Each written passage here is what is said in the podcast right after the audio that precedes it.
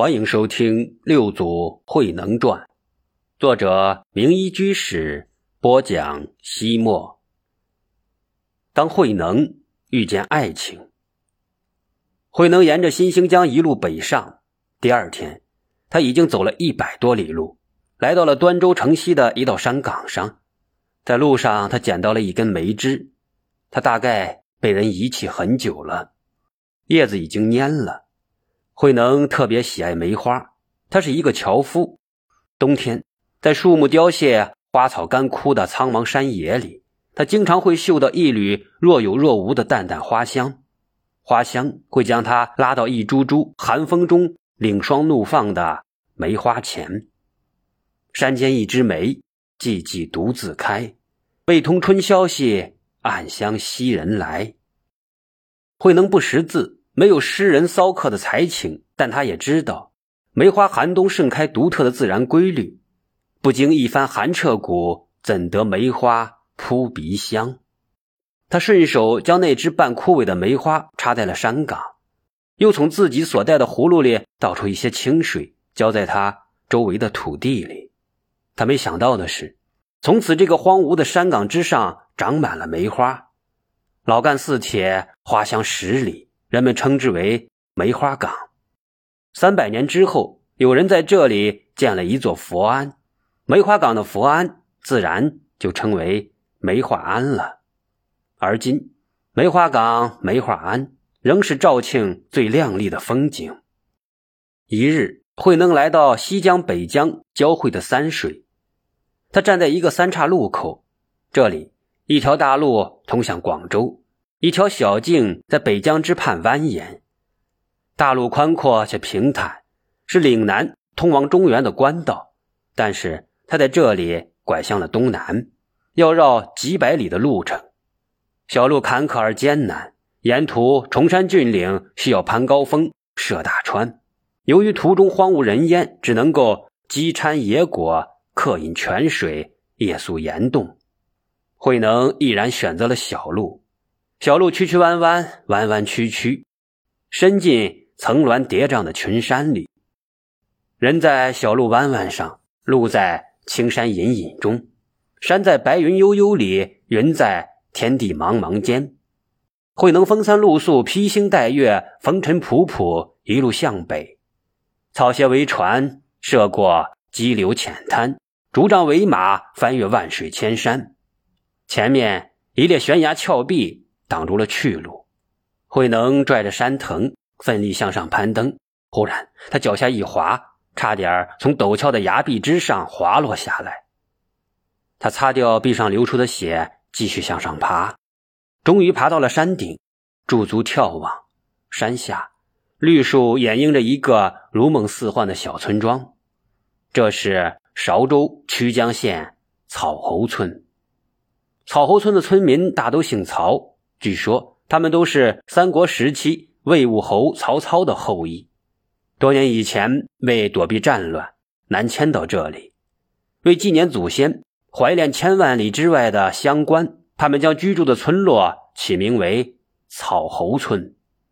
慧能走下山岗，向草猴村走去。村外山坡上开满了一望无际的油菜花，微风轻拂，黄澄澄的油菜花像海洋一样波涛荡漾。一条清清的小河弯曲如沟，环绕着村庄，哗哗哗哗的流过。数只白鹅自由自在的嬉水，三个十七八岁的少女蹲在小河边洗衣裳。河边青草地晒满了他们洗过的花花绿绿的衣衫，像一片片的五彩祥云，轻轻地降临在大地上。一位清纯似水的少女一边搓衣服，一边轻轻地哼着山歌。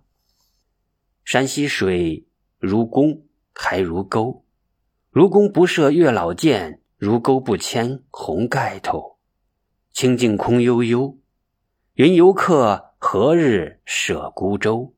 寄赴江南红料岸，草歇竹杖看清流，含笑数闲鸥。在少女的歌声之中，慧能走到溪水岸边，掬一捧清水洗脸。要进村子，总不能灰头土脸像个叫花子，吓着孩子。唱歌的少女哼着小曲，在草坪上晾衣服。她赤脚走在绿毯一般的草坪之上，似舞似蹈。练她晒衣的动作亦是天然自成的慢舞。突然，她惊叫一声，砰然倒地。一条毒蛇消失在了草丛之中。少女白白的脚踝上留下了两个深深的乌黑的齿印。另两个在溪水边洗衣的姑娘急忙向他跑了过来。河对岸的慧能略一犹豫，也哗啦哗啦的淌着溪水向这边跑来。那两个姑娘先到，询问倒在地上的姑娘：“智秀，你怎么了？”智秀已经接近昏迷的状态，说不出话来，只是用手指指了指脚的方向。两个同伴看着他的脚踝，同时惊呼着：“啊，天哪！智秀被毒蛇咬了，像是七步蛇！老铁，这可怎么办呀？”两个姑娘惊慌失措，只知道呼天喊地，哭啼流泪。此时，慧能也赶到了，他捡起晾在草地上的衣裳，撕下一缕布条，紧紧地扎住了智秀的脚脖子，对两位姑娘说道：“快把她扶起来，我背她去找医生。”一个身穿绿衣的姑娘说道：“俺村里没有医生。”慧能说：“啊，土郎中也行，哪儿有看蛇上的土郎中？”姑娘指指远方一座大山，说道：“翻过那座山，有一个采药老人，听说治蛇伤很灵。”另一个姑娘说：“恐怕来不及了，这是个七步蛇咬的，不出半个时辰，毒气就会扩散到全身，万一……”毒气攻心，就绿衣姑娘又哭了出来。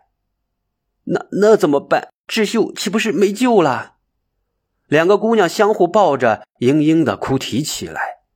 智秀被毒蛇咬伤的脚已经肿胀的老大，无情的毒色从伤口正在向四周扩散。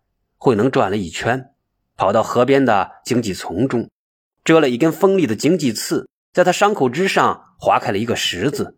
毫不犹豫的趴下，用嘴吸毒，一口，两口，三口，慧能吐出的血汁由起初的乌黑渐渐变成了红色，智秀的脚也从青紫慢慢变白，而慧能自己却被蛇毒所染，口舌肿胀，脸色灰暗。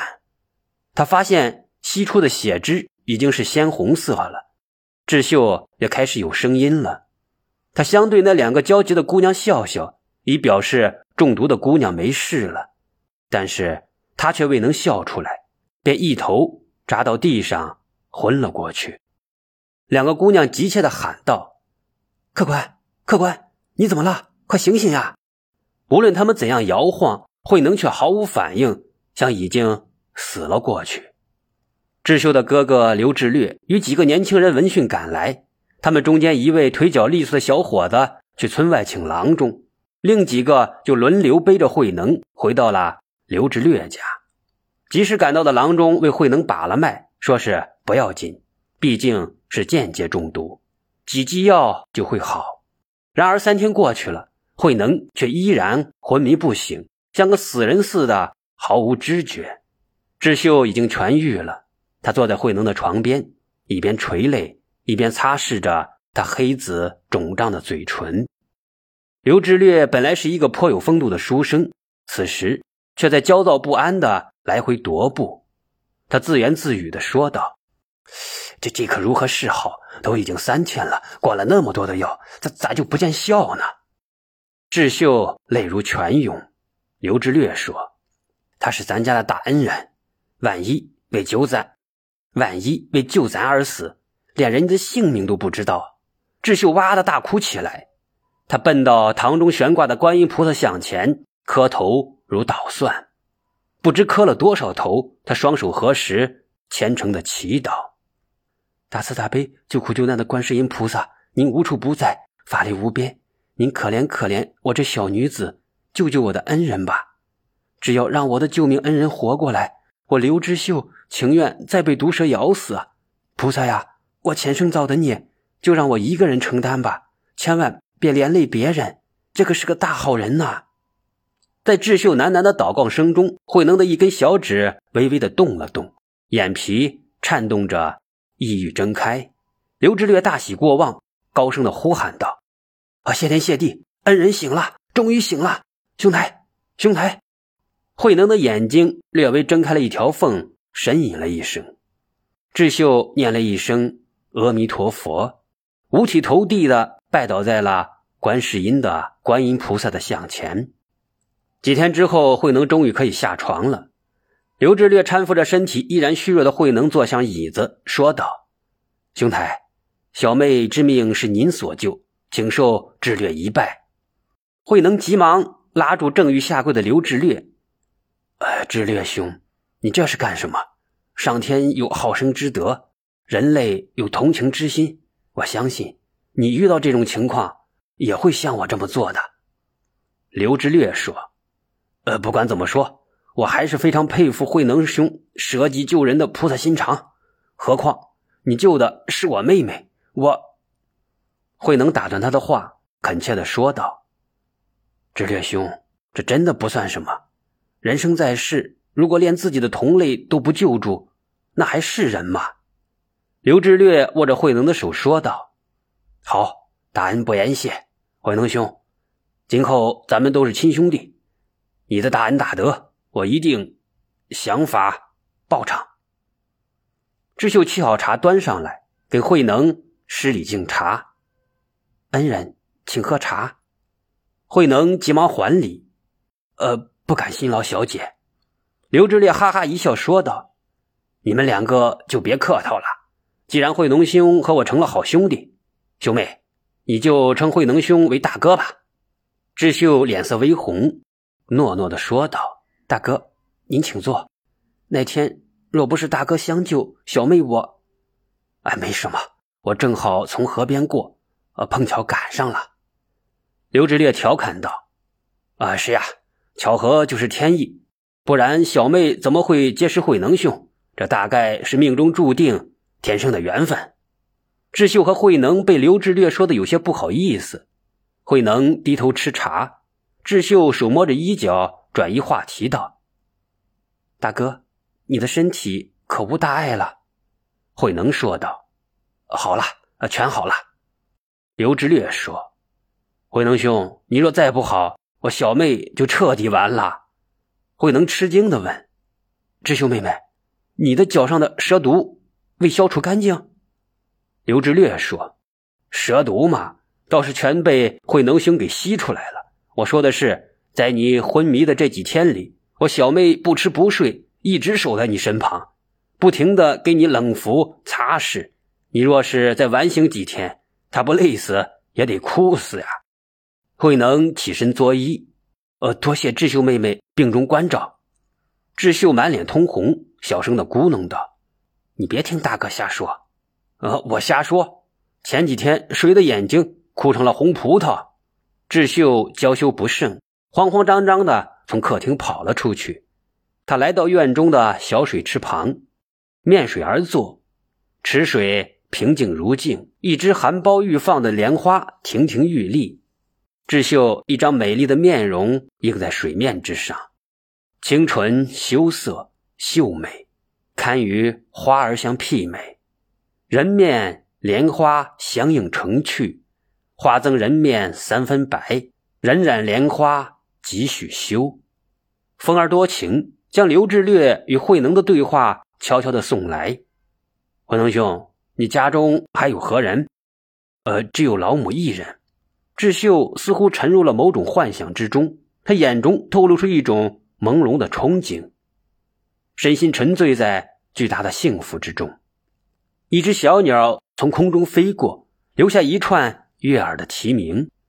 智秀从梦幻之中醒来，羞臊难当，双手捂住炽热的面颊，他的手慢慢的移开，水面上映显的那张少女的脸依旧娇红，他无声一笑，伸手。搅乱了水中的世界。刘志略与慧能的话音隐隐约约无法听清，他略一思索，走进厨房。他端着一盘水果，沿着长廊悄悄地走向了客厅的门口。